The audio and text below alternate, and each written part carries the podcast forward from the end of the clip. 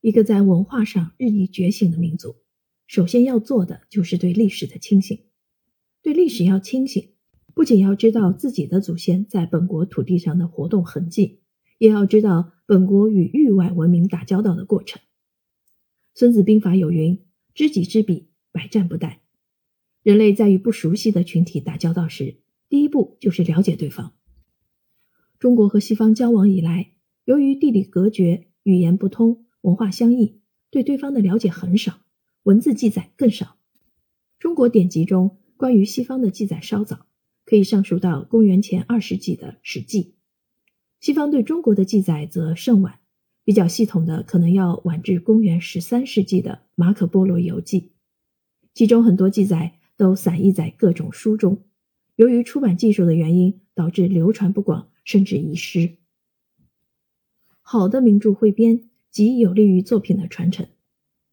由周宁教授一九九八年前编选，由王云生博士近年修订的《中国的西方形象》和《西方的中国形象》两部著作，石海协备，精选了中西方历史上相互描述的名作，并加入了富有真知灼见的导读，是任何对中国形象和西方形象感兴趣的读者都应认真阅读的著作。这两部书居功至伟。既节省了读者四处翻阅相关资料的时间，也能从很高的学术角度去理解中西方交往，更能帮助有关史料更好、更广泛的流传下去。这两部著作极大拓展了历史爱好者的视角。中国的正史对国外的记载比较详细的是西域，更远的地方最多就是大秦、条支。如果没有这部书，我想大部分国人都可能不会听说过这些地名。黎轩、蒙奇、兜勒、佛朗基，他们分别是今天的埃及亚历山大、马其顿、阿富汗北部、西班牙和葡萄牙等。中国的西方形象和西方的中国形象这两部著作，将视角推向西方世界最远端，使我们能了解那个时代的全球化是什么样子的。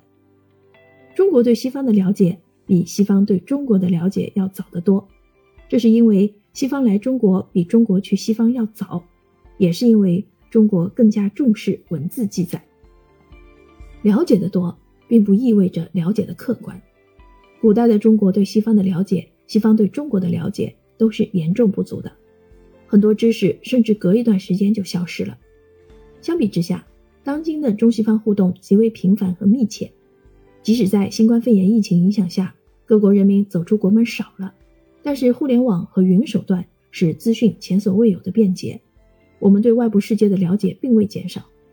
然而，了解的多并不意味着交往的顺畅，这到底是什么原因导致的？对他国的描述很难客观，本国对他国的叙述，他国对本国的叙述，往往是观念的演进，并不一定是客观真相的积累，很多时候都记载不实，描述不客观，一是因为了解不够深刻。或者受自身观念所限，二是因为故意歪曲，为现实利益服务，推动本国议程。近几个世纪以来，西方对中国的描述特别体现出第二点：一定程度上，文字是一种权利。有时候，比如从西方的中国形象中所汇编的材料看，一七五零年前后的中国形象截然相反。如何描述中国，成为了一种权力话语。一二五零年到一七五零年，以马可·波罗游记和曼德维尔游记为代表，西方不断美化中国，高深玄妙的哲学，中华帝国的悠久历史，汉语的普世意义，中国的瓷器、丝织品、茶叶、漆器，中国工艺的装饰风格，园林艺术，诗与戏剧，都成了西方人梦寐以求的幸福生活。这种中国潮一定程度上推动了西方的文艺复兴。到了一七五零年，西方在贸易、军事、政治方面都相对于清朝表现出明显的优势。西方开始丑化和诋毁中国形象，将中国描述为东方专制的暴政、永远停滞的民族、野蛮愚昧的文明，建立相对于中华文明的自信，为西方殖民扩张提供正义的理由，发挥意识形态作用，然后名正言顺用坚船利炮打开中国大门。中西方存在交往的鸿沟。由于当下中国和西方主要国家在政治体制、意识形态、国家利益和文化传统上仍然大相径庭，中西方不可避免的在有些问题上存在信息、知识、态度、感情和行动方面的差异。西方人一定程度上认为中华文化玄之又玄，不科学、反民主，不适用于西方。要改变这一点，需要我们提高跨文化沟通的能力。如何改善西方对中国的认知呢？我们正在逐步改变西方对中国的叙事。新中国成立以后，西方对中国的妖魔化在持续进行。但改革开放以来，我们坚定自信地打开了国门，与世界开始交往。与他国对话，既是软实力的较量，也是软实力的互助。对他国文化的认真学习，恰是检视本国文化优劣何在的绝佳机会。当今的中国。心态开放，脚步自信，远足世界所有角落，将全世界的信息和资源带回中国，将中国的商品和文化带到全球，也让世界更了解中国。中国在世界上的形象与近代以前已决然不同。随着中国日益发展壮大，西方对中国的态度又从傲慢逐步转变为疑惧，这一点对中西方交往正在发生负面影响。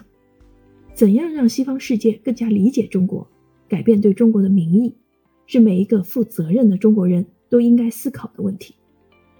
当今时代，我们特别关心其他国家对本国的民意态度。对于重要国家，对方对本国民意好感度的上升和下降是重要指标。他国对本国的认知是否客观或对本国有利，是软实力的一种表现。